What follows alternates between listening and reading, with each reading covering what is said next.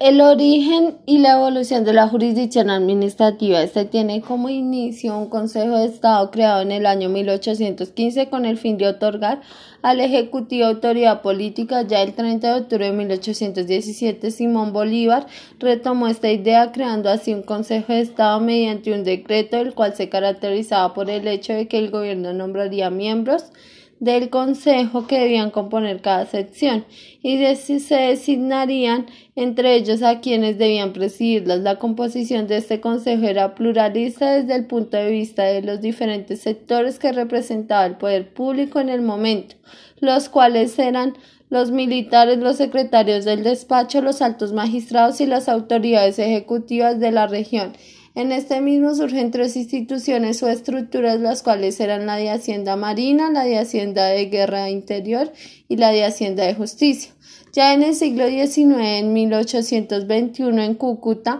la institución de Villa del Rosario se consagró un cuerpo de gobierno conformado por vicepresidente de República,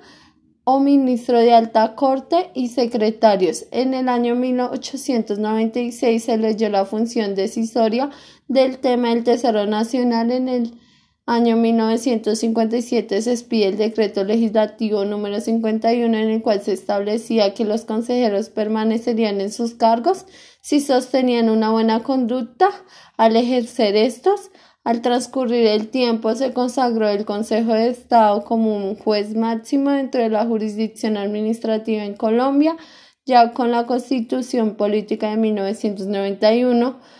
la cual sirvió para ratificar otra vez la existencia del Consejo de Estado y la jurisdicción administrativa con la característica de que era el máximo órgano que se encuentra dentro del Consejo de Estado y el cual está conformado por el 26 magistrados que tienen como función dirimir asuntos de intervención de guerra como el ingreso de tropas internacionales y a su vez en declarar lo que debe hacer las tropas nacionales. También esta institución entra a regular todo lo que conlleva en cuanto a la jurisdicción administrativa.